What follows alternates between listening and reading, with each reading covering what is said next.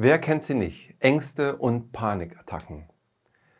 Herzlich willkommen hier auf dem YouTube-Kanal des Channeling-Kongresses und des Channeling-Portals. Schön, dass du den Weg zu uns gefunden hast. Wir möchten mit den Gesprächen, die wir hier führen mit Referenten, Medien, Experten, dir immer wieder Impulse geben, um deinen Transformationsweg optimaler zu gehen.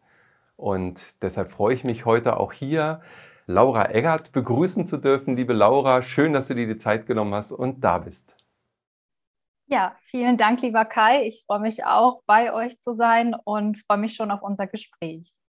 Ja, Laura, du bist auch jetzt beim zukünftigen Channeling-Kongress dabei. Du bist selber ja aktiv als Medium, Channel-Medium. Du bist aber auch ja aktiv in äh, verschiedensten Bereichen. Du hast eine Ausbildung gemacht, äh, eben auch im im Channeling, du hast ähm, Erlebnisse gehabt, über die wir natürlich auch sprechen wollen. Du bist aktiv ähm, als mediale Kartenlegerin ähm, in unterschiedlichen Bereichen. Das Thema ähm, ja, Jenseitskontakte beschäftigt dich auch ganz besonders. Und äh, heute wollen wir uns äh, aber unterhalten über das Thema Ängste und wie uns die geistige Welt dabei unterstützen kann. Wie bist du denn selber mal in den Kontakt mit der geistigen Welt gekommen? Ja, da sind wir direkt beim Thema Ängste und Panikattacken, denn ich denke, ohne die wäre ich niemals ähm, ja, in die Spiritualität oder in, in den Kontakt mit der geistigen Welt gekommen, weil ich wirklich schon seit Kindheit an damit Probleme hatte. Also ich erinnere mich schon an Szenen im Kindergarten, die für mich besonders schlimm waren. Also ich finde, Ängste kann man immer besonders gut kennzeichnen, wenn man vermeintlich normale Dinge, also für andere normale Dinge, als besonders schlimm oder als besonders extrem oder besonders ähm, unerträglich empfindet. Und das hatte ich schon im Kindergarten. Das hat sich dann so weitergezogen in die Grundschule, in die weiterführende Schule. Und ja, dann fing das irgendwann an, im Alter mit 13, 14 so schlimm zu werden, dass ich nicht mehr in der Lage war, in die Schule zu gehen. Also ich konnte das Haus nicht mehr verlassen. Ich hatte ständig Angst äh, vor, ja, nicht nachvollziehbaren Sachen. Also bei mir hat sich immer ganz, ganz viel um Ekel gedreht und ähm, war da schon immer sehr, sehr empfindlich, bis dann irgendwann, ja, der die Info von meiner Mutter sozusagen kam, ich glaube, wir sollten dann mal zu einem anderen Arzt mitgehen. Und das war dann so der erste Moment, wo ich dann auch in die, ja, meine ersten Kontakte mit Psychotherapien gemacht habe, da auch immer gute kleine Erfolge gehabt habe. Also die haben mir immer etwas geholfen. Aber von da an war ich eigentlich in dieser Schleife drin. Das zog sich dann so durch das ganze jugendliche Alter bis ähm, Anfang 20, Mitte 20. Es gab immer mal gute Phasen, mal schlechtere Phasen, aber die Angst war eigentlich immer da und auch wirklich richtige Panikattacken. Das heißt, man war an gewissen Punkten nicht in der Lage, irgendwas zu machen. Das ist wie ein Erstarren, ein Erfrieren das kann ich nicht. Das kann ich nicht. Ich muss in die Flucht, ich muss zurück, ich kann das jetzt nicht machen. Und auch oft so unkontrollierbar. Das heißt, dass man ja irgendwas machen wollte, aber man hatte es nicht unter Kontrolle, ob man es dann auch wirklich machen konnte. Und ja, ich glaube, ich habe zu diesem Zeitpunkt ach, ich, drei oder vier verschiedene Therapien gemacht, von analytisch, tiefenpsychologisch, Konfrontation, ähm, Verhaltenstherapie, also alles, was es so gibt. Aber ich habe halt diese Heilung vermisst. Ich habe mir irgendwann gedacht, mit ja, Mitte 20 oder war das so mit 26, 27, das kann doch eigentlich nicht sein. Also soll das jetzt für immer so weitergehen? Weil es wird einem ja auch wirklich geraten, finde ich damit ab, dass das jetzt für immer dein ganzes Leben lang bleibt. Und du lernst eigentlich nur damit zu leben. So. Und das wollte ich aber irgendwie nicht, weil ich immer gedacht habe, das kann doch, das kann doch eigentlich nicht sein ja, und das war so der erste Moment. Meine Mutter war da schon auch immer sehr empfänglich für.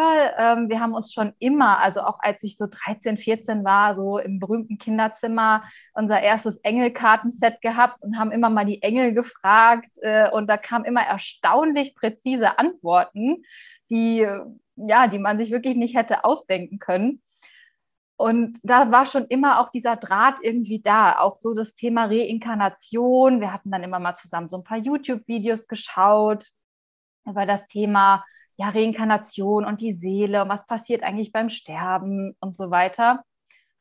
Und dann bin ich irgendwann mal auf so eine äh, kleine Esoterikmesse gefahren, hier in der Nähe von Düsseldorf. Und das fand ich dann ganz spannend. Da habe ich mir verschiedene Vorträge angehört und da war tatsächlich auch meine allererste Heilerin, so möchte ich sie mal nennen, also auch ein Medium, zu der ich dann gegangen bin und gesagt habe, Mensch, ich möchte da mal tiefer reinschauen. Also ich möchte da jetzt wirklich mal reingucken. Ja, dann habe ich dann meine allererste Sitzung bei ihr gemacht und was da rauskam, das war wirklich wie so ein Augenöffner. Also das waren Szenen aus dem früheren Leben, die alles erklärt haben, die wirklich so gesagt haben, ja klar, natürlich empfinde ich heute das und das. Und es waren natürlich auch nicht so schöne Szenen. Also sprich, da ging es natürlich auch um Folter und ähm, ja, Züchtigung und Gehorsam sein. Also das waren schon, es war schon ein enormes Erlebnis, aber ich habe gemerkt, ja, das geht mit mir in Resonanz und das fühlt sich irgendwie stimmig an und da kann ich, kann ich meine Heilung drin finden. Und dann ging der Prozess eigentlich erst richtig los, weil dann habe ich ja angefangen, in der Vergangenheit zu graben. Also was heißt in der Vergangenheit zu graben? Also mich mit meinen Schattenthemen mal wirklich auseinanderzusetzen und nicht nur zu sagen, wie kann ich damit gut umgehen hier so im Alltag, das, was man ja in der Regel in der Psychotherapie macht, sondern ich heile es jetzt mal wirklich in der Tiefe. Und dann kommen Ängste aber auch noch mal so richtig an die Oberfläche. Ist zumindest meine Erfahrung gewesen, weil sie ja dann wirklich in ihrer ganzen Gänze geheilt werden wollen. Also ich habe wirklich gemerkt, okay, wenn du das jetzt heilen möchtest, dann musst du da jetzt hinschauen, dann musst du dir das angucken und dann darf das auch wirklich in Heilung gehen. Und dann kam der Punkt, wo ich gemerkt habe, hm, ich muss irgendwie immer einen Heiler oder ein Medium oder so fragen, was jetzt das bedeutet, warum ich hier Ängste habe. Wäre es nicht cool, wenn ich das auch einfach selber könnte? Also wenn ich nicht selber bei der geistigen Welt einfach nachfragen könnte, du, hm, ihr sagt mal, was, was will mir das jetzt hier gerade sagen? Also warum habe ich jetzt diese Ängste gerade? Und das war dann der erste Impuls, wo ich gesagt habe, ich will das jetzt lernen. Also ich möchte das auch lernen. Ich möchte lernen, meine Verbindung zur geistigen Welt auszubauen, die, glaube ich, immer schon da war. Also wenn ich auch da ans, ich sag mal, Kinderzimmer zurückdenke mit den Engelkarten, irgendwie war das schon immer da. Nur es war so begraben von, von diesen Ängsten und von diesem vorherrschenden Gefühl der Unsicherheit. Und ja, und dann war der Zeitpunkt wirklich da, wo ich gesagt habe, jetzt, äh, jetzt will ich das lernen. Also jetzt möchte ich selber nachfragen und wenn ich wieder irgendwo im Auto sitze und nicht aussteigen kann, weil ich Panik habe, dann möchte ich fragen, warum? Was ist jetzt, was ist jetzt los? Und dann habe ich mich zur ähm, Channeling-Ausbildung angemeldet von äh, Ralf und Nicole. Die sind ja auch hier im Kongress, beziehungsweise waren hier ja auch schon mal als Referenten mit dabei. Ähm, und dann kam alles ganz anders. Dann fing es nämlich an, mir extrem schlecht zu gehen während der Ausbildung, sodass ich gedacht habe, also die Ängste sind so richtig an die Oberfläche gekommen.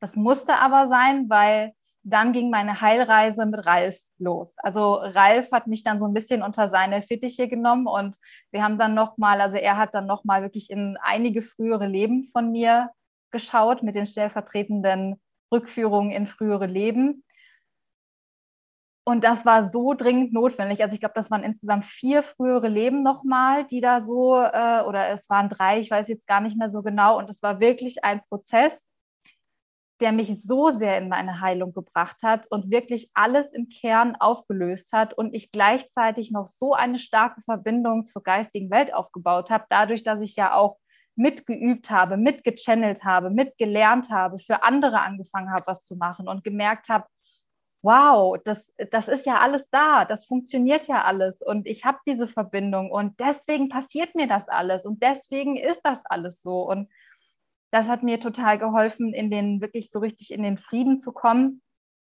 und die Ängste auch wirklich gehen zu lassen. Das war tatsächlich so der Anfang. Und dann war ich natürlich Feuer und Flamme. Also dann habe ich erstmal natürlich die Wirkung gemerkt. Das ist ja immer das Beste, wenn man die Wirkung an sich selbst spürt und merkt, wow, das funktioniert ja wirklich und damit kann man wirklich heilen in gewisser Weise. Und dann wollte ich das auch immer, immer weiter und immer mehr für andere und das auch für andere mehr machen und ähm, habe ja dann auch gemerkt, wie die Resonanzen waren, dass es bei den anderen auch so funktioniert hat, wenn ich das für jemanden gemacht habe. Und das hat mir natürlich total den Auftrieb gegeben, dahingehend weiterzumachen.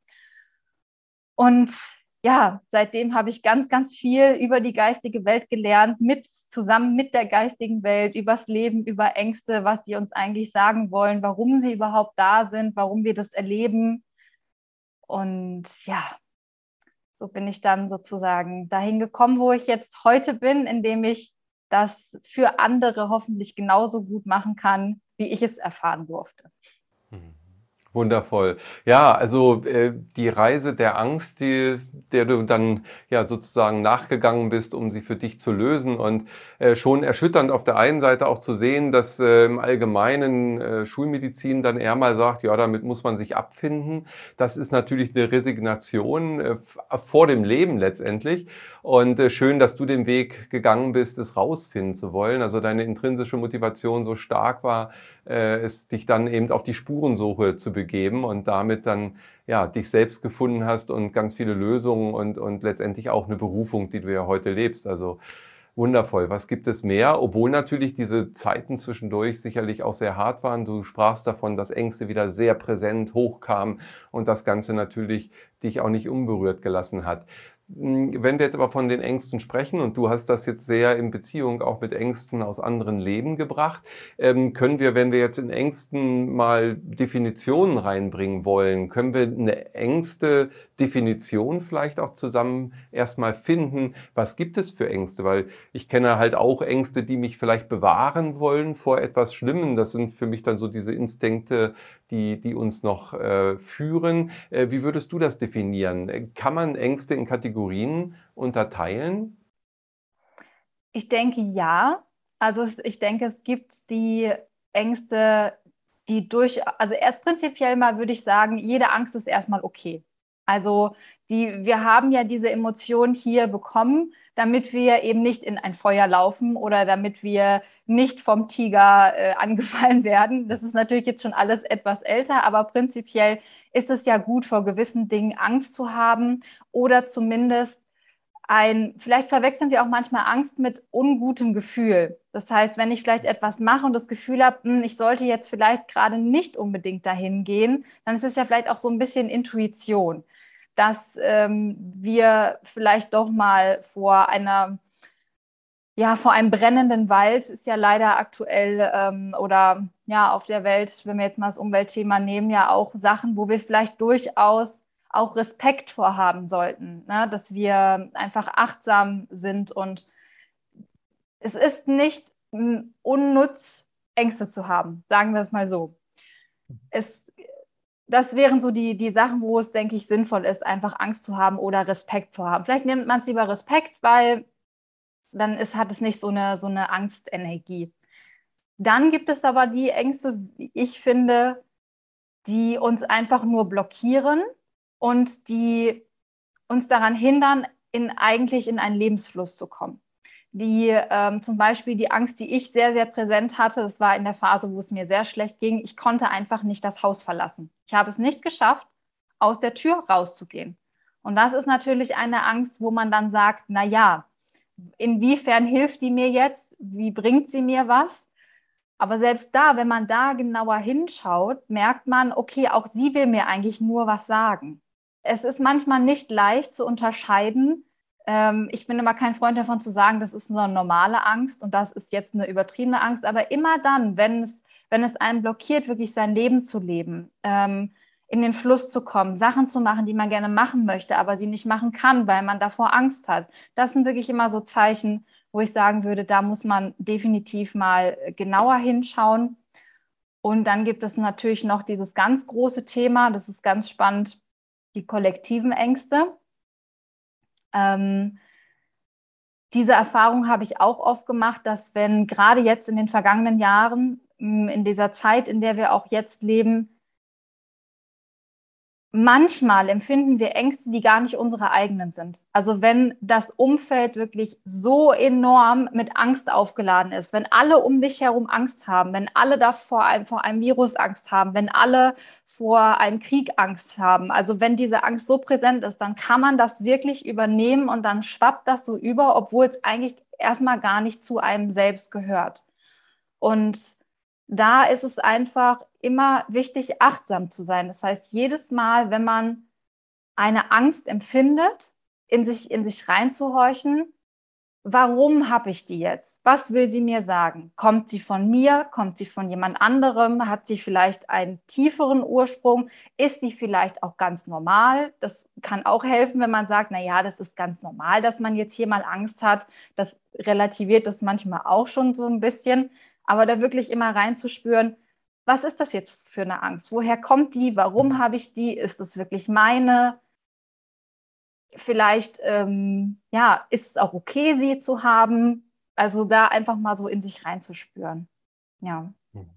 Ja, super spannend, weil du das gerade so sagst, auch mit der kollektiven Angst. Also äh, dieses äh, zu identifizieren ist ja immens wichtig, weil natürlich das auch wieder ähm, abhängig ist von den Informationen, von dem Umfeld, in dem ich mich selber befinde und dann natürlich auch nochmal, ja, wie so eine Angstglocke, die man dann teilweise ja schon wahrgenommen hat, auch in diesen letzten Monaten immer mal wieder, äh, die dann schon echt erdrückend ist, ja. Ähm, und die, die Ängste, die uns selber dann ähm, ja manipulieren oder sogar auch ja die Macht ja sozusagen über uns ergreifen. Das, was du sagtest, dass du Angst hattest, rauszugehen, das ist ja dann ähm, eine Macht, die sozusagen dich in deiner Entscheidung völlig ähm, sozusagen kontrolliert und, und dann auch blockiert, wie du sagtest. Das sind ja schon eigene Energieformen. Kann man davon sprechen? Weil was man ja auch oft erlebt ist, wenn man in der Angst ist, dann ist man schwach. Also jetzt auch natürlich ähm, Ängste, wieder, wenn ich auf Resonanzgesetze äh, eingehe, äh, die hermetischen Gesetze, da ist ja auch das, was ich, wovor ich Angst habe, ziehe ich an. Also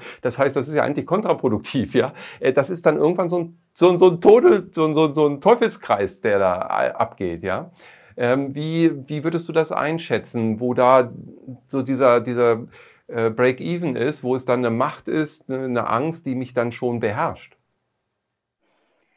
Ja, also das äh, hast du sehr gut dargestellt. Das, ähm, es ist wirklich, also ich habe die Erfahrung gemacht, wenn man sehr, sehr niedrig, also ich empfinde das immer einfach als eine sehr, sehr niedrige Schwingung, Angst, wo zum Beispiel auch Wut und Hass und so weiter reingehören. Also es sind so sehr, sehr niedrig schwingende Energien. Und es kann manchmal schwer sein, sich da rauszuholen, weil man ja da sehr, sehr tief drin steckt. Und ähm, erfahrungsgemäß bleiben diese Energien auch sehr nah an einem dran wenn man nicht wirklich versucht, aktiv was zu tun. Also das sind vielleicht auch diese bekannten Spiralen, Abwärtsspiralen. Wenn man da einmal drin ist, ist es einfach sehr, sehr schwer, da wieder rauszukommen. Und es, es, es bedeutet auch Kraft. Also da kommt die, die berühmte, die ich immer so sehr gerne nutze, die Schöpferkraft.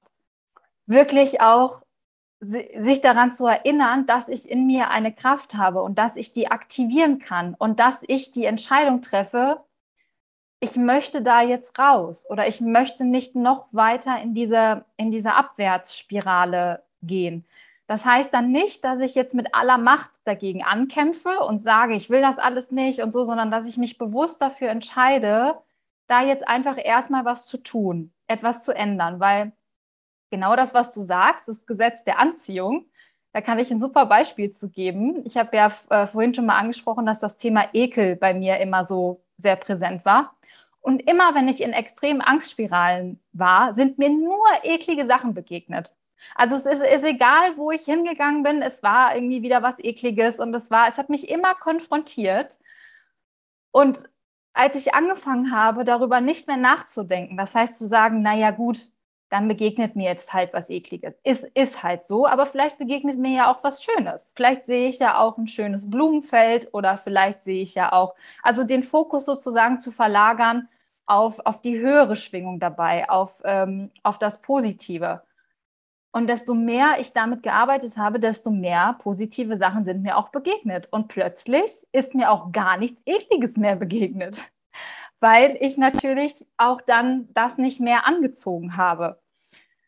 Ähm, Das kann man wunderschön machen. Also ich habe das tatsächlich äh, ganz viel auch kognitiv ein bisschen geübt zu Hause. Das heißt, als ich eh nicht rausgehen konnte, ähm, habe ich dann auch irgendwann gesagt, so, ich muss jetzt nicht mit aller Kraft versuchen rauszugehen, weil damit drücke ich ja nur noch mehr, sondern ich gehe jetzt zurück in meinen sicheren Ort und ich bringe mich jetzt erstmal in eine höhere Schwingung. Das heißt, ich mache Meditation, ich versuche mich in eine liebevolle äh, Schwingung zu bringen, in eine ja, selbstachtende, also Schwingung einfach, dass ich mit mir im, im Rein bin und mich erstmal gut fühle. Weil wenn wir in dieser Angst schwingen, dann sind wir auch, finde ich, nicht so, also es ist so diese bekannte Konfrontationstherapie. Du hast Angst und du musst dich noch mit dem konfrontieren, was dir Angst macht, damit es dir besser geht. Hm, war ich nie so ein Freund von, weil man ja quasi noch mal da reindrückt, anstatt man erstmal sagt, okay, bring dich erstmal in eine in einen Zustand, wo du dich wohlfühlst, in eine in eine höhere Schwingung. Und dann probierst du es mal, weil dann geht man ja mit einer ganz anderen Energie rein. Also das würde ich immer ich immer vorziehen. ähm, das ist viel, viel besser. Und meistens braucht man dann noch nicht mal dieses Konfrontation, weil man ist ja dann in Liebe. Man ist in einer ruhigen Schwingung. Und dann kann man es einfach machen, weil man es gerne machen möchte und nicht, weil dieser Druck da ist. Ich muss mich jetzt aber konfrontieren, ich muss das jetzt aber machen. Und ähm, ja, mir hat es da, wie gesagt, immer geholfen, auch mit der geistigen Welt einfach zu kommunizieren und zu fragen, warum habe ich diese Angst denn jetzt gerade überhaupt? Und meistens ist sie aus einem ganz anderen Grund da. Also bei mir kam dann nämlich auch mal die Info, du Laura, es geht jetzt gar nicht darum, rauszugehen und alles zu können und zu machen, sondern es geht jetzt mal darum, dich auszuruhen, zu dir zu finden, deine Verbindung zur geistigen Welt aufzubauen. Und komischerweise, als das geschafft war, ging es auch wieder. So, also es steckt immer irgendwas dahinter und ähm, das zu erkennen, das ist wirklich ja, das ist vielleicht noch das Schwierige daran, dass man wirklich immer wieder fragt, warum? Warum habe ich das jetzt? Und das kann natürlich total helfen, dann da in die Verbindung zu gehen und nachzufragen und auch einfach auf seine innere Stimme zu hören. Also selbst wenn man jetzt nicht so die Anbindung nach oben hat, wobei ich ja davon überzeugt bin, dass wir die alle haben, immer wieder so in sich reinzuspüren, warum ist das jetzt eigentlich so? Warum fühle ich das so? Und sich dann in, einfach in eine höhere Schwingung zu bringen, in ein höheres Bewusstsein. Und ich bin immer noch ein Riesenfan einfach von Meditation. Ähm, die können einfach so sehr dabei helfen, da ähm, in diese, in diese, einfach in diese höhere Schwingung zu kommen. Ja. Mhm. Ja, sehr schön. Hast du wundervoll beschrieben und da entstehen dann auch gleich Bilder, also wo Ängste äh, dann auf einmal Wegweiser werden und wir sie gar nicht äh, unterdrücken müssen oder wegschieben, sondern eigentlich eben ja die Warum-Frage stellen und daran reifen, wachsen können. Das ist dann das Positive, so wie du es ja auch gemacht hast. Ja, also auch wenn das schmerzhaft ist und wenn uns das sehr viel Kraft kostet. Also Ängste machen mit uns was. Sie, wie du vorhin schon sagtest, verunsichern uns, sie blockieren uns, äh, sie rauben uns aber auch ja förmlich Kraft. Ähm, was würdest du sagen, äh, wo Ängste sozusagen noch wirken, äh, auch manipulativ, dass sie uns in eine Richtung drängen, in die man selber vielleicht nie gegangen wäre? Hast du da auch äh, andere Beispiele, wo du vielleicht ähm, gesehen hast, wozu Ängste alle fähig sind letztendlich? Ja, ähm, was ich aber da vor allem auch gemerkt habe, sie können wirklich nur an uns rankommen, wenn wir dafür noch eine Tür aufhaben. Und dann wollen sie uns oft auch noch was zeigen. Also ich hatte mal eine Phase, wo es mir sehr gut ging eigentlich und ich gedacht habe, wow, also ich bin gerade echt gut drauf so. Und äh, Ängste, ja, sind immer so ein bisschen da, aber ist eigentlich ganz gut.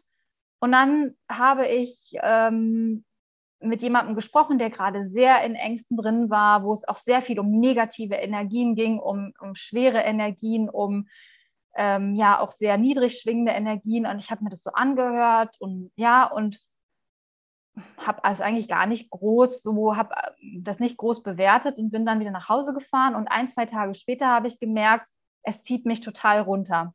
Also ich habe wirklich fast diese Angstenergie aufgenommen Und ich habe dann gedacht, naja, das ist, ähm, das ist vielleicht einfach so und habe dann aber im Laufe des Prozesses gemerkt, es ist nur gekommen, weil ich dafür noch eine Tür auf hatte, weil ich eben noch nicht vollkommen in der, in der Selbstliebe war oder vollkommen in der, in der hohen Schwingung. Sonst hätte mich das, glaube ich, nicht mehr so eingeholt. Dann hätte ich es vielleicht wahrgenommen, aber es hätte mich nicht mehr so beeinflusst. Und ich habe dann auch gedacht, wie doof, das ist ja eigentlich total blöd, wenn jetzt immer jemand, wenn ich jetzt irgendwie mit jemandem über Ängste rede und ich nehme das dann sofort auf, habe dann aber relativ schnell gemerkt, nee, nee, du nimmst es nur auf, wenn du damit noch in Resonanz gehst.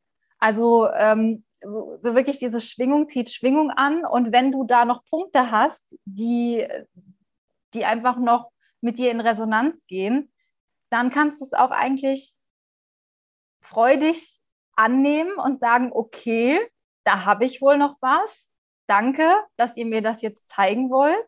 Und danke, dass ich da jetzt nochmal dran arbeiten darf, weil in dem Punkt war ich anscheinend noch nicht so weit, wie ich gedacht habe. Und dann gucke ich halt da nochmal hin.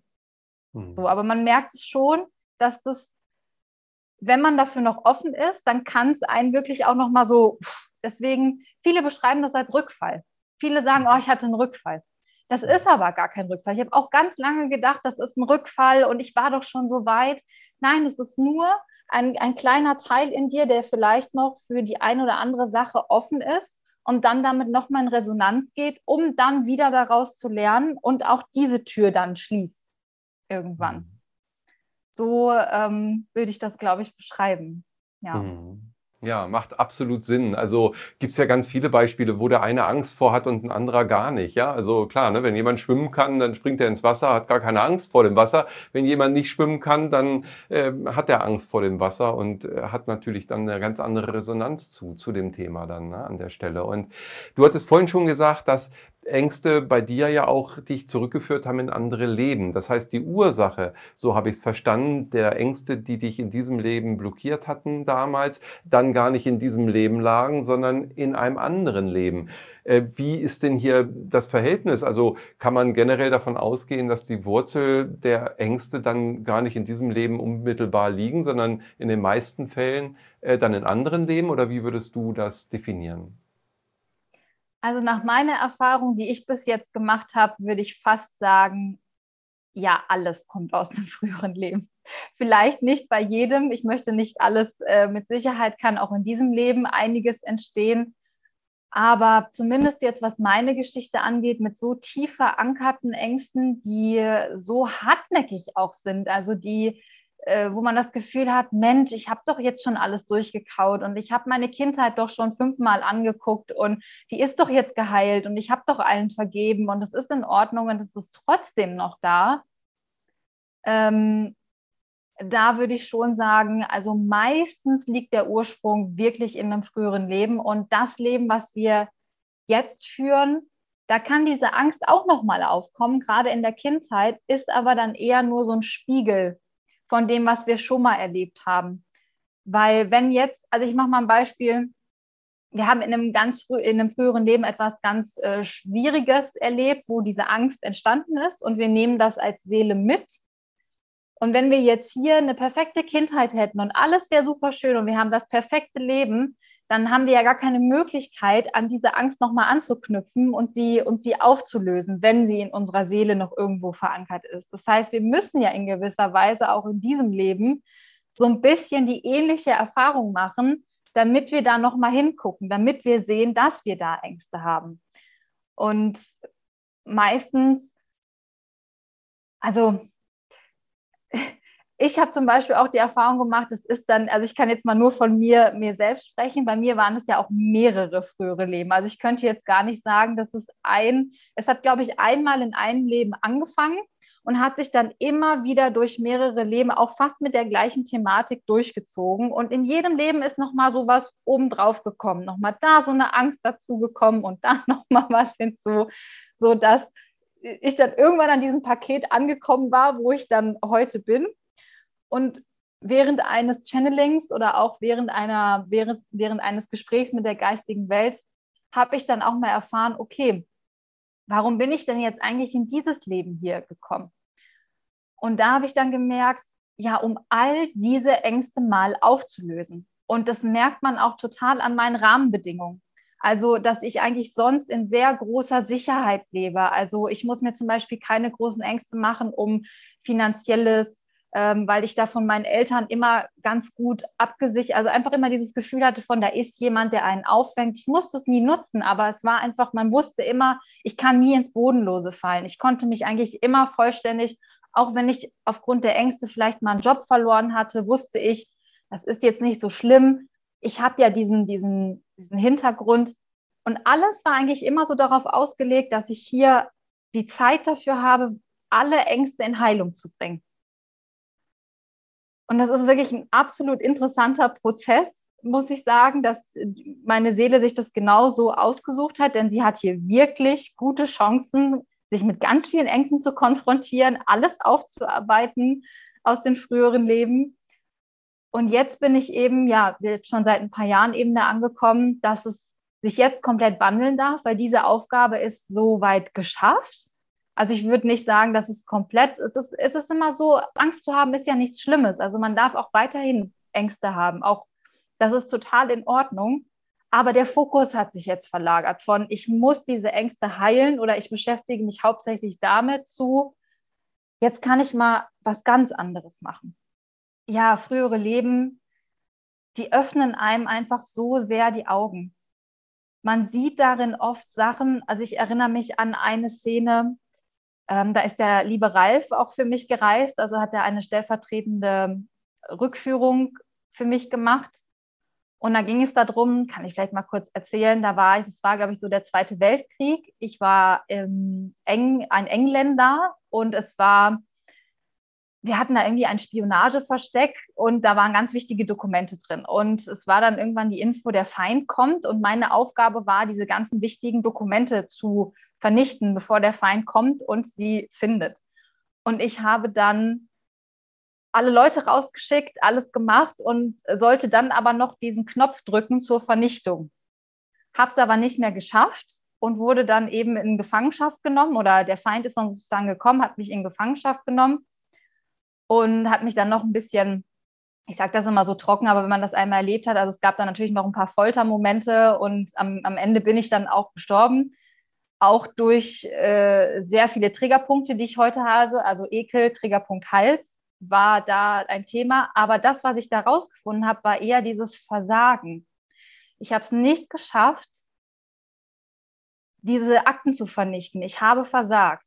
Und da ist mir erstmal bewusst geworden, ich habe gar keine Angst davor oder davor, sondern wenn ich Angst habe, wenn ich Panik bekomme, dann habe ich versagt. Dann habe ich es mhm. nicht hinbekommen, das zu kontrollieren, dann habe ich versagt.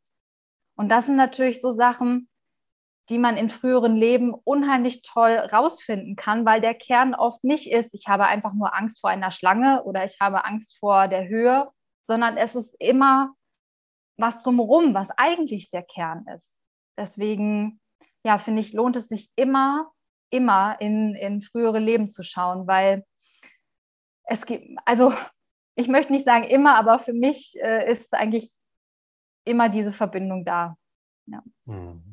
Ja, interessant, dass du auch sagst, dass die Wurzel der Angst dann letztendlich was ganz Substanzielles sein kann, was sich nachher dann in anderen äh, Momenten wieder zeigt. Aber die Wurzel bleibt das Substanzielle, so wie ja auch, ich denke mal, die Todesangst ja eine Grundangst ist vor dem Ungewissen, was dann kommt. Und äh, ich habe auch mich mit Ängsten immer wieder in meinem Leben beschäftigen dürfen oder müssen. Heute sage ich dürfen, weil das eben was Positives ist, wenn ich sie dann auch annehme. Aber in der Situation natürlich als unangenehm empfunden, gar keine Frage. Ähm, die Chancen darin zu erkennen, das ist eben das Wesentliche. Ich habe dann aber geschaut, okay, was sind die Grundängste? Und ich bin immer wieder darauf zurückgekommen, dass die Todesangst so eine Grundangst irgendwo war ähm, in vielen Momenten. Und als ich mich dieser Angst genährt habe, dann auf einmal alles andere sich relativiert und, und gelöst hat. Also ähm, kann man da so Grundängste identifizieren, so wie du es gerade gesagt hast, die Angst vor Versagen, die Angst vor Tod, was ich jetzt genannt habe. Gibt es da noch weitere Grundängste, die du identifiziert hast? Ja, ich denke also, viele haben auch die Grundangst vor Verlust, also Sachen zu verlieren. gerade wenn es um Menschen geht. Ähm, das ist oft ein, das erlebe ich auch in meiner Arbeit oft. Manche Menschen haben unglaubliche Angst, jemanden zu verlieren. Also da kann alles wirklich gut sein. Die Familie ist intakt, das ist alles intakt, aber die haben so eine unglaubliche Angst davor, dass mal jemand stirbt. Gar nicht so sehr manchmal vor dem eigenen Tod, sondern dass jemand anders halt eben geht. Also das nehme ich viel wahr. Dann aber auch diese Angst vor Kontrollverlust was wir gerade auch aktuell sehr, sehr viel erleben durch die aktuelle Weltlage, sage ich mal, dass wir halt nicht mehr unter Kontrolle haben, ähm, wie wir gewisse Sachen handhaben. Also das ist schon auch immer was. Dann merke ich auch ganz oft sehr verankert bei den Menschen die Angst, nicht geliebt zu werden, also Anerkennung nicht dazu zu gehören, ähm, nicht geschätzt zu werden, nicht, ja, nicht geliebt zu werden. Also das sind, glaube ich, wirklich teilweise so sehr tief sitzende Urängste schon, schon fast, die sich in so vielen Leben vielleicht auch integriert haben in uns, weil wir das ja doch schon auch öfters mal erlebt haben. Und es kann immer helfen, das, was du gerade angesprochen hast, die, die Angst vor dem Tod, das ist ähm, desto mehr man sich informiert über seine Angst, egal was es ist, ob es Kontrolle ist, ob es die Angst vor dem Tod ist, wenn man sich mal damit mehr auseinandersetzt. Und ähm, ich erinnere mich daran, dass ich im, im Alter von, ich glaube, es war auch 13, 14, mein erstes Buch über Nahtoderfahrung gelesen habe. Da, da ging es eigentlich noch nicht mal, das war noch nicht mal sehr spirituell, es war einfach nur, was erleben viele Menschen bei einem Nahtoderlebnis. Und alleine das hat mir persönlich schon Ruhe gegeben, dass ich gemerkt habe, ah, alle sehen eigentlich so, ich mache jetzt mal das bekannte Licht, also wenn man sich jetzt diese, diese Studien anschaut, dann ähm, geht es allen eigentlich immer gut, alle haben ein Gefühl von Liebe, alle nehmen was Schönes wahr und alle sind eigentlich fast so ein bisschen traurig, dass sie wieder zurückgekommen sind. Und das hat mir damals schon so ein bisschen die Angst genommen davor. Und deswegen sich natürlich mit den Dingen zu beschäftigen, ist, ist immer gut. Also auch bei den anderen Sachen. Aber ja, ich denke, dass es da wirklich so teilweise wirklich tiefe Ängste gibt, die bei vielen sehr, sehr gleich sind, wie diese Urängste eben. Ja. Hm. Ja, den Aspekt auch mit den verschiedenen Leben fand ich eben nochmal sehr interessant, wie du das auch dargestellt hast. Und was mich dazu verleitet, dann eigentlich zu sagen, okay, wenn die Wurzel dieser Ängste ja weit zurückliegen, und die Reinkarnation, so wie man sie bisher versteht, aus verschiedenen Kulturen, Religionen und äh, ja, Nahtoderfahrungen ja auch gezeigt haben, es geht sowieso weiter danach. Und dann kommt man wieder hier rein, also bringt seinen Rucksack mit den letzten Emotionen, will ich mal sagen, wieder in das neue Leben rein. Ja, um es vielleicht besser zu machen diesmal, ja, um äh, vielleicht Dinge zu lösen und wieder gut zu machen. Ja, und dann vielleicht auch eben Ängste zu lösen. Deshalb kommen sie dann wieder ähm, könnte es sein, dass es eben ja, Seelenanteile von uns sind, vielleicht ähm, eigene, eigene Konstrukte, die diese Ängste dann ja schon darstellen, die es gilt, wirklich wieder zu integrieren, um selber ganz zu werden. Wir sagen ja auch, Heil sein und eins sein ähm, ist das, wonach wir uns sehnen. Ähm, haben wir also auf dem Pfad der Inkarnation gewisse Anteile von uns vielleicht verloren, die es jetzt gilt, wieder nach Hause zu holen, zu uns selbst? Ja, das glaube ich absolut. Ähm, weil, also ich habe die Erfahrung auch schon gemacht, dass ich in, in meinen Seelenreisen oder auch in, in, ja, in der Bewältigung von Ängsten, wenn sie denn da waren, oft mit Seelenanteilen kommuniziert habe, die so wirklich, man hatte wirklich das Gefühl, dass die so verloren waren. Also die, die zeigen sich ja auch in ganz unterschiedlichen Gestalten. Also mal ist es ein kleines verängstigtes Kind, was sich nicht mehr traut, irgendwas zu machen. Mal ist es eine ganz, ich habe auch schon mal so eine ganz dunkle, schwarze Gestalt wahrgenommen, die eigentlich gar kein richtiger Mensch mehr war, wo es dann immer so darum geht, was brauchst du denn? Also was brauchst du, um zurückzukommen? Ähm, was brauchst du, um wieder in deine Ganzheit zu kommen? Und das ist, es ist meistens immer sowas wie Liebe, Anerkennung, Selbstwertschätzung, weil wir ja oft diese Teile auch von uns weggestoßen haben. Das heißt, wir haben in einem früheren Leben vielleicht mal etwas ganz ähm, Schreckliches getan oder was Peinliches, wofür wir uns damals so geschämt haben. Und dann haben wir diese, diese Seel diesen Seelenanteil so von uns weggeschickt, so, oh Gott, das war ja unglaublich peinlich und das möchte ich nie wieder. Und dieser Seelenanteil möchte aber eigentlich nur anerkannt werden und gesagt haben, hey, das war nicht peinlich, du bist okay, so wie du bist und ich liebe dich trotzdem so, wie du bist und du gehörst trotzdem zu mir, egal was du tust. Und ich habe die Erfahrung gemacht, dass diese Seelenanteile sich dann oft sehr lustig wandeln. Also von, von dieser schwarzen, dunklen Gestalt zu einer Frau, die dann irgendwie ein Riesenkleid anhat und auf einem Hof rumtanzt und so macht oder so. Also die dann so ihre Energien wieder zurückkriegen. Von daher würde ich sagen, ja, mit jeder, mit jedem früheren Leben, das wir uns anschauen oder auch mit jeder Problematik, mit der wir uns genauer beschäftigen, kommt auch ein Stück von uns zurück, was wir vielleicht mal irgendwann abgespalten haben, weil wir es so schrecklich fanden oder weil, es uns so viel Leid gebracht hat, dass wir einfach gesagt haben, nee, das möchte ich nicht mehr sehen und das will ich auch nicht mehr haben.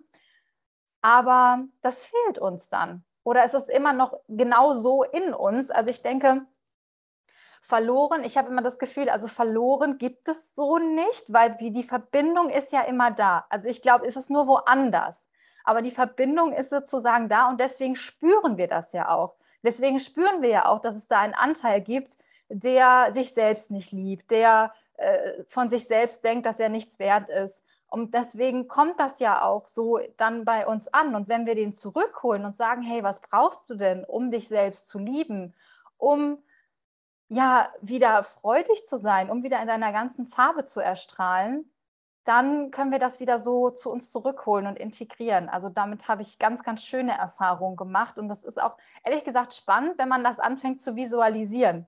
Das heißt, wenn man überlegt, wie sieht denn dieser Anteil jetzt gerade überhaupt aus, was da für Bilder kommen.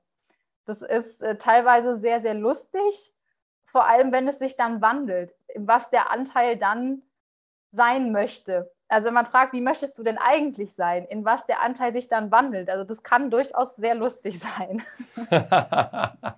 ja, das ist schön zu hören, weil damit ja eine Lösung dann eintritt und dann auf einmal, wie du sagtest, ja auch Energien sich wieder befreien, zurückfließen, letztendlich ja auch zurückfließen zu dir in dein Leben, in das Leben, was du gerade lebst und damit Blockaden sich erlösen. Also da, damit kann sich das Leben komplett ändern. Du hast das ja auch von dir berichtet, wo auf einmal dann sich eben äh, Dinge gelöst haben, du sie angenommen hast und dann heute ein ganz anderes Leben natürlich lebst, als du mit 28 noch hattest, in diesen Begrenzungen. Ja.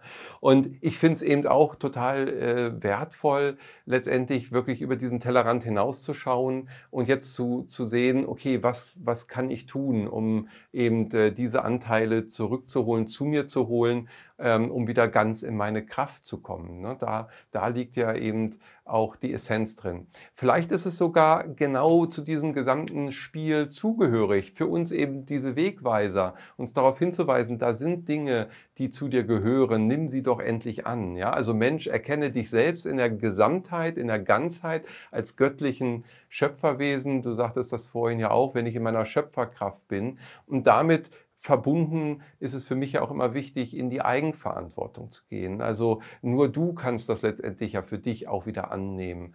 Das kann am Ende ja sicherlich kein Therapeut. Du kannst als Therapeutin ja äh, begleiten, aber das Lösen und die Annahme vielleicht im übertragenen Sinne weiter noch unterstützen. Aber wenn jemand nicht bereit ist, dieser Angst dann zu begegnen, dann wird es doch schwer. Oder wie sind dort die Mechanismen, um letztendlich Ängste auch zu lösen? Ja, absolut. Also ähm, es hat ganz, ganz viel auch mit der eigenen, dem eigenen Willen zu tun. Also es wirklich auch zu, zu wollen und sich das anschauen zu wollen und eine Veränderung auch zu, zu wollen. Ähm, da in die Eigenverantwortung zu gehen, spielt auf jeden Fall eine ganz, ganz große Rolle, sich immer wieder bewusst zu machen, dass ähm, ich mache da niemandem einen Vorwurf, weil ich war da selber drin. Ähm, diese Opferrolle, diese, diese Opferrolle von, warum passiert mir das alles? Warum ist das Universum so böse zu mir?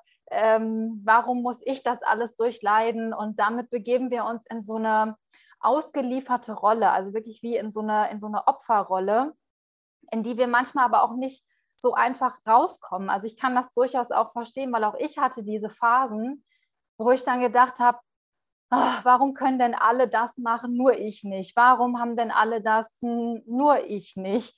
So, und das hilft uns aber überhaupt gar nicht weiter, weil es uns eigentlich nur noch tiefer in diese, in diese Schleife äh, reinbringt. Deswegen kann ich da wirklich nur, ja, was würde ich Leuten raten, die, die sich immer wieder zu sagen, also was mir immer wieder geholfen hat, ist sich immer wieder den größeren Sinn bewusst zu machen, dass nichts grundlos passiert, dass alles einen Sinn hat und möge die Situation auch noch so schwierig sein, noch so schlecht sein, sie will mir was zeigen und sie bringt mich weiter und sie hilft mir zu wachsen und sie hilft mir noch größer zu werden. Und wenn man das erkannt hat, dass es nicht einfach willkürlich passiert, sondern dass es einen Sinn hat, dann finde ich, kann man sich auch einfacher aufraffen und sagen, okay, was ist denn der Sinn? Ich fange jetzt an, den Sinn einfach mal rauszufinden. Ich muss ja noch nicht meine Ängste komplett ähm, schaffen zu bewältigen, so oder sondern ich, ich, ich beschäftige mich erstmal mit dem Sinn dahinter, warum sie überhaupt da sind und was es mir für, für mein Leben vielleicht auch bringen kann. Also was sind zum Beispiel auch die Vorteile meiner Ängste? Haben die vielleicht auch Vorteile? Und ganz, ganz viele werden, das ist, glaube ich, sogar auch wissenschaftlich äh, schon in sehr vielen Studien ähm, erwähnt worden, dass es immer diesen Sekundäreffekt gibt von, ähm, vielleicht will man nicht zur Schwiegermutter. Und immer, wenn es darum geht, so, ich mache es jetzt natürlich überspitzt, und immer, wenn es zur Schwiegermutter geht, bekomme ich eine Panikattacke. Habe ich dann vielleicht auch einen zweiten Nutzen daraus? So, und, und meistens ist es schon so, dass es den irgendwie gibt. Aber schön ist natürlich, wenn wir selber sagen können, ich möchte da nicht hinfahren und nicht die Panikattacke dafür brauchen oder, oder die Angst davor brauchen. Ähm, deswegen ist es wirklich immer, immer eine Entscheidung. Und, und auch natürlich, ein, ein Beispiel kann ich noch machen, natürlich hat es ganz, ganz viel mit der Seele zu tun. Und wenn die Seele nicht heilt, dann wird es schwierig, auch unseren Körper und unseren Geist hier so zu heilen. Aber wir können Angst auch lernen im Gehirn. Wenn wir immer wirklich immer wieder das Gleiche denken, wenn wir immer wieder sagen, ich bin ein Opfer, mir, ich, mir passiert das alles, dann lernen wir das auch in gewisser Weise. Aber wir können eben auch was anderes lernen. Wir können auch lernen, ähm, dass alles total leicht geht, dass alles schön ist, dass es schön ist, auf dieser Erde zu sein. Und danke, dass ich nochmal in dieses Leben gekommen bin, um meine Ängste zu heilen. Danke, dass ich nochmal diese Chance kriege, das alles in eine schöne Schwingung zu bringen. Danke, dass ich diese ganzen alten, früheren Leben jetzt endlich heilen kann. Danke, dass ich nochmal hierher gekommen bin. So, und schon hat man einfach eine ganz, ganz andere Energie, die ähm, durch die eigene Kraft und durch die eigene Initiative dann eben auch zur Heilung beitragen kann. Ja, sehr schön, dass du auch die Dankbarkeit nochmal ansprichst. Das ist ja ein wesentlicher Punkt, denke ich auch. Also gerade bei der Heilung ähm, von Ängsten ist natürlich erstmal das Sehen, das Wahrnehmen, dann das Annehmen, denke ich ja, der wesentliche Punkt, zu sagen, okay, du hörst zu mir, das ist in Ordnung und du darfst auch sein. Und ich bin dankbar, dass du jetzt da bist, damit ich dich heilen kann. Und dann, wie du vorhin auch schon sagtest, die Liebe, ähm, das eben anzunehmen und damit auch zu umarmen und dann der ganzen Angst eben letztendlich den Grund auch zu nehmen, da zu sein. Also ich habe es eben auch so erlebt, dass Ängste sehr groß sich vor mir auftürmen, förmlich wie ein äh, ja wie wie ein Wesen. Ja, äh, du hast das ja auch sehr schön beschrieben in unterschiedlichen Formen. Und wenn ich dann ihr äh, gegenüber trete, alleine da fängt das dann schon an. Ja, ähm, dass da eine Unsicherheit auf diesem Gefühl auftaucht, so habe ich es wahrgenommen. Und wenn ich dann sage, hey komm, ist doch in Ordnung, ich nehme dich an ja, und ich liebe dich, wie du bist, Angst, dass dann auf einmal sich alles schon entspannte in mir und auch die Angst immer kleiner wurde, weil es sich äh, ja integriert hat, es hat sich relativiert weil das ganz viel, wie du ja auch sagtest, im Kopf dann abgeht, ja, alte Erfahrungen eine Rolle spielen, die aber mit dem Hier und Jetzt gar nichts zu tun haben. Und schön auch natürlich mein Mindset, wenn ich dieses positiv ausgestalte, das ist wieder Resonanzgesetz, dann ziehe ich das auch positiv wieder an und ich, ich komme in meine Schöpferkraft. Und dann werden wir handlungsfähig, weil Ängste bringen uns ja oft in die Situation der Ohnmacht ja, der, der Handlungsunfähigkeit und dann ergebe ich mich diesen Ängsten und äh, sage, ja, ich kann ja auch gar nichts machen. Das ist dann natürlich diese Abwärtsspirale, von der du vorhin schon gesprochen hast. Und wenn wir in die Aufwärtsspirale, Schwingungserhöhung, hast du ja auch äh, wundervoll erwähnt und beschri beschrieben, wenn wir da reingehen, Bam, ja, und dann können wir das nutzen für uns. Ist das nicht wundervoll? Also da, das sind doch genau die, die, die wichtigen Themen, ja, äh, die du da angesprochen hast. Ich finde das großartig und, und das dann eben auch im größeren Zusammenhang zu sehen, ähm, das gibt nicht nur Hoffnung und Trost, sondern das gibt der Sache auch noch einen Sinn.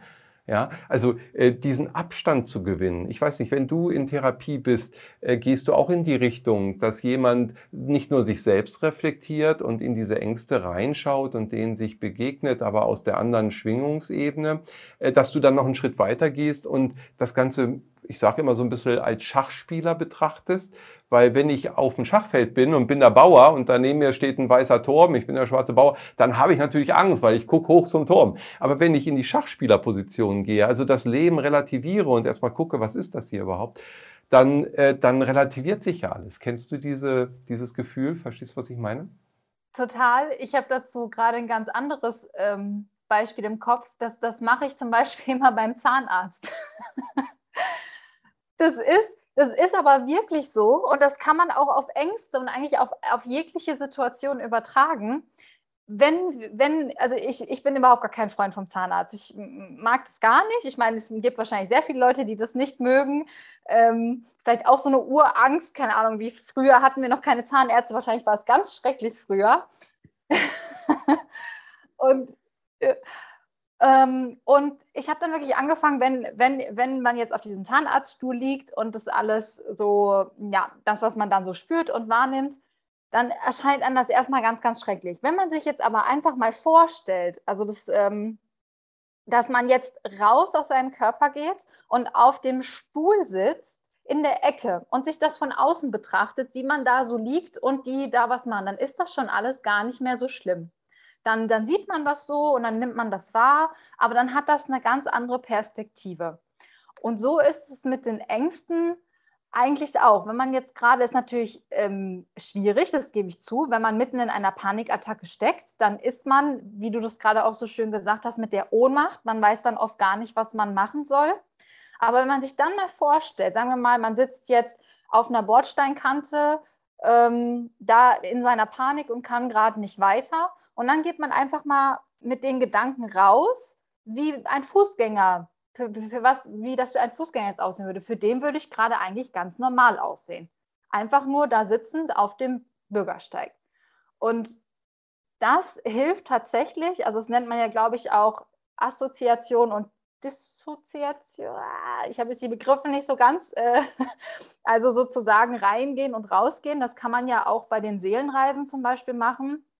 Ähm, das hilft, wenn wir wirklich schlimme Situationen durchleben, dass wir das nicht so intensiv mehr, mehr spüren und das eher von außen betrachten können.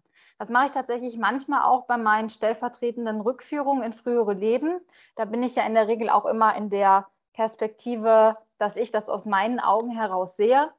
Und wenn da eine Situation so schlimm ist, dann gehe ich auch oft wirklich raus und schaue sie mir von oben an, weil man sie dann etwas neutraler einfach betrachten kann. Und das äh, hilft auch absolut jetzt im Alltag.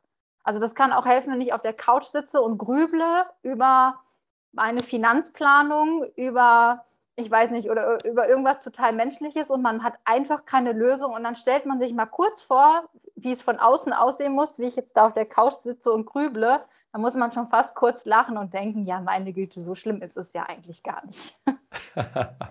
das ist schön, ja, auch das Lachen, was du gerade ansprichst, mit Humor nochmal ranzugehen und ähm, ja, das Leben auch dann vielleicht nicht ganz so ernst nehmen, sondern einfach zu schauen, okay, was ist das Ganze? Wir sind hier, um Erfahrungen zu sammeln, wir sind göttliche Wesen in der Schöpferkraft eigentlich veranlagt und dann ist das, was wir erleben und, und, und was uns dann hier bewegt, aus dieser subjektiven Perspektive heraus, natürlich äh, immer auch relativistischer nochmal zu betrachten und dann ähm, ja, ist eben diese Angst gar nicht mehr so groß oder so äh, mächtig. Äh, und wenn ich dann den Schritt gehe, eben das Annehmen, das finde ich auch sehr schön, wie du es beschrieben hast, dann bewegt sich ganz viel. Das bedeutet aber, dass ich selber aktiv werde, dass ich selber sage, so, ich erkenne jetzt, ich bin in der Angst und ich mache was.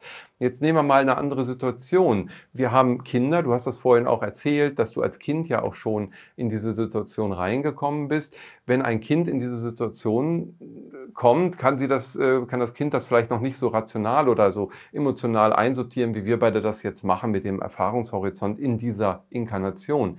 Wie können dann Eltern zum Beispiel ihren Kindern helfen, die in solchen Panikattacken sind oder von Ängsten dominiert werden? Also äh, ganz wichtig, gerade bei Kindern, immer ernst nehmen. Also oft ist es ja schon so, dass ähm, ein Kind vielleicht äußert, ah, das möchte ich nicht oder davor habe ich jetzt Angst und dann vielleicht ein Elternteil sagt, ach, das ist gar nicht so schlimm, mach mal trotzdem. Also schon ernst nehmen auf jeden Fall und darauf eingehen und ich würde auch immer sagen, wirklich nachfragen. Das heißt, das Kind fragen, okay, du hast Angst davor, warum denn? Was sind denn deine Sorgen, was da passieren könnte? Und dann dann wird ja eigentlich, auch wenn das Kind nicht sofort darauf eine Antwort hat, es wird ein Prozess angestoßen, tatsächlich auch bei Erwachsenen. Aber Kinder wissen es meistens sowieso eigentlich schon sehr intuitiv, sehr, sehr schnell. Denn ähm, es steckt ja dann oft irgendwas dahinter. Und wenn das Kind dann schon sagen kann, ja, ich habe Angst, dass das und das passiert, dann kann man vielleicht auch schon gen genauer auf diese Angst eingehen und nicht das als oberflächlich abtun, weil vielleicht, mh, hm, ich sage jetzt mal, wir machen mal ein Beispiel, das Kind soll über eine große Hängebrücke gehen. Also es ist so eine riesige, kennt man ja manchmal in den Bergen, dann gibt es da so riesige Hängebrücken und das Kind steht davor und sagt, ich habe Angst, ich möchte da nicht drüber gehen. Und äh, die meisten dann sagen, ach, jetzt stell dich nicht so an, das ist doch hier sicher hier und wir können da jetzt drüber gehen. Und dann wird das Kind vielleicht wahrscheinlich auch irgendwie mitgehen, aber so richtig gut fühlt sich dabei nicht. Ähm, und wenn man dann fragt, wovor hast du denn Angst, was denn passieren könnte, dann kann es ja schon mal sein, dass es, dass es, dann, äh, dass es dann erstmal so eine normale Angst ist, sage ich jetzt mal. Also wie, das ist hoch und das ist eigentlich nicht so, hm, ich weiß nicht, ich habe Angst. Aber vielleicht ist es auch was ganz anderes. Vielleicht sagt das Kind auch, ich habe Angst, dass ich nicht wieder zurückkomme.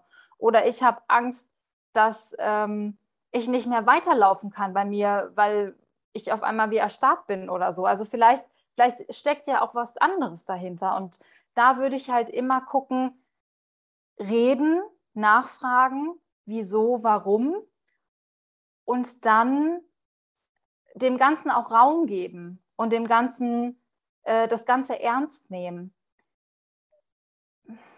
Ich, ich überlege jetzt gerade, auch das kommt ja oft, je nachdem, was es, was es für eine Angst ist. Also wenn es jetzt eine richtig äh, enorme Panikattacke ist und das Kind wirklich nicht mehr, nicht mehr weiter kann, äh, auch dann würde ich wirklich dazu raten, sich auch äh, Hilfe zu holen, dass da mal jemand professionell reinschaut. Also das mal zu gucken, woher kommt das denn? Und vielleicht mal in ein früheres Leben zu schauen. Auch das kann man bei Kindern ja schon machen. Das ist ja auch sehr, sehr effektiv bei Kindern. Das müssen sie gar nicht mal hören.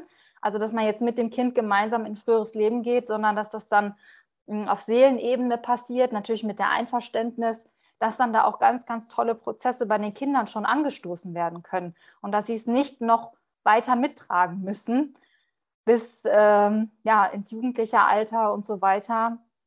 Also ich denke, mit, mit Reden und Achtsamkeit kann man da schon ganz, ganz viel rausfinden. Ja. Ja, ganz wichtig, wundervoll. Ja, wichtige Punkte, um da eben auch frühzeitig Dinge auch schon zu erkennen. Das ist ja vielleicht auch das Erste, wie du gerade sagtest, dann es ernst zu nehmen. Ja, sehr, sehr wichtig.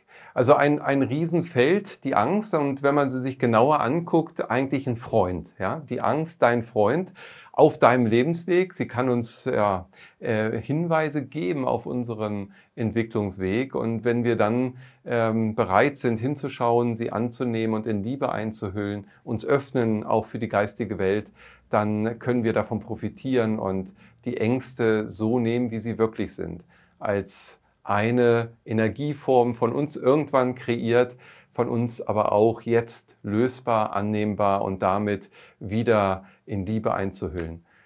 Wundervoll. Ich bin sehr beeindruckt und äh, dein, dein Wissen und deine Erfahrung, äh, die sind wirklich sehr, sehr hilfreich, denke ich, für viele, viele Menschen. Du bist ja auch sehr aktiv eben in diesen Bereichen, hatten wir vorhin schon erwähnt. Du bist aber auch wieder mit neuen Projekten, denke ich, unterwegs. Woran arbeitest du gerade? Was bewegt dich? Was möchtest du in die Welt bringen?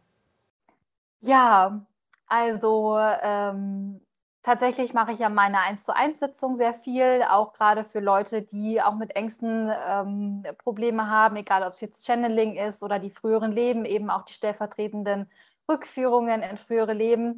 Aber ein Thema, was mir auch sehr, sehr am Herzen liegt, womit ich gerade auch sehr viel ja, nach außen kommuniziere, das äh, ist eigentlich letztes Jahr entstanden durch den Tod meines Vaters.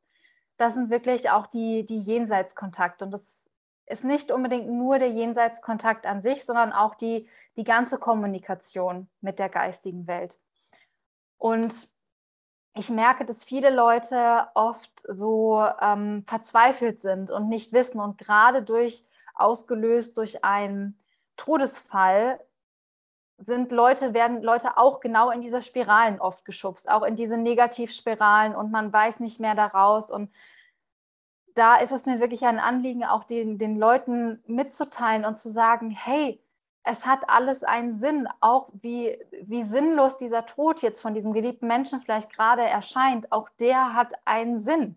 Und du kannst da auch äh, helfen, dass, dass es der Seele auch gut geht, also dass die Seele auch gut loslassen kann, dass die Seele weitergehen kann. Und vielen Leuten ist es ja gar nicht erstmal bewusst klar, dass äh, das überhaupt weitergeht nach dem Tod. Also das, äh, das ist ja immer so das eine. Dass, dass, dass wir frühere Leben haben, ist ja das andere, aber das bedeutet ja automatisch auch, dass die Verstorbenen ja auch weiterleben. Und witzigerweise ähm, ziehen manche diesen Schluss gar nicht. Also ich, ich weiß auch nicht. Das ist dann so, der Tod ist dann so endlich, aber frühere Leben, ja, habe ich mich schon mal mit beschäftigt. Und dass das aber eigentlich alles zusammenhängt und dass es wichtig ist, dass auch die, die Seele weitergehen kann. Das ist mir eben ja durch, durch den Tod meines Vaters letztes Jahr hat das nochmal einiges aufgerüttelt und ich mich mit dem Thema auch sehr viel beschäftigt habe, weil ich auch sehr viel mit ihm im Kontakt war nach dem körperlichen Tod was mir dann auch nochmal gezeigt hat, ähm, hey, da kann man eigentlich auch so viele Menschen aus ihrer Trauer rausholen. Und es, es macht einem das so viel leichter, mit dem Tod umzugehen generell, dass ich ähm, ja da gerade auch nochmal so ein bisschen äh, in Richtung Online-Kurs arbeite, wie man das alles besser erkennen kann, wie man den höheren Sinn dahinter erkennt, wie man auch vielleicht besser loslassen kann, wie man auch die Zeichen von seinen ähm, lieben Verstorbenen besser empfangen kann weil das ist ja auch das, was du vorhin ansprachst. Wenn wir so sehr in Trauer sind, wenn wir so sehr ähm, in, dieser, in dieser negativen Energie sind, dann können wir ja auch oft gar nicht die Zeichen von den Verstorbenen wahrnehmen, obwohl sie so nah sind, obwohl sie uns die ganze Zeit irgendwas sagen wollen. Aber wir sehen es einfach nicht, weil wir in dieser Trauerblase sind. Und da sich wirklich so zu sensibilisieren. Und äh, viele fragen mich immer, Laura, wie kann ich denn die Zeichen erkennen? Wie erkenne ich denn, dass mir irgendjemand sagt, dass ich sage immer, das Erste, was du machen musst, ist, du musst dich in eine höhere Schwingung bringen, damit du auch das wirklich wahrnehmen kannst. Weil solange du noch hier unten schwingst, wirst du das mit Sicherheit auch nicht sehen können. Also da muss schon was ganz Ordentliches passieren und das äh, ist dann, sprengt dann manchmal doch so ein bisschen die Gesetze der Physik. ähm, und das ist dann oft der, der erste Schritt, einfach mal sich in eine höhere Schwingung zu gehen und in Liebe versuchen, diesen Kontakt herzustellen und nicht aus Verzweiflung. Ja, und das, das ist das, womit ich mich gerade auch sehr, sehr viel beschäftige. Und äh, ja, da, da wird es demnächst dann auch noch einiges zu geben.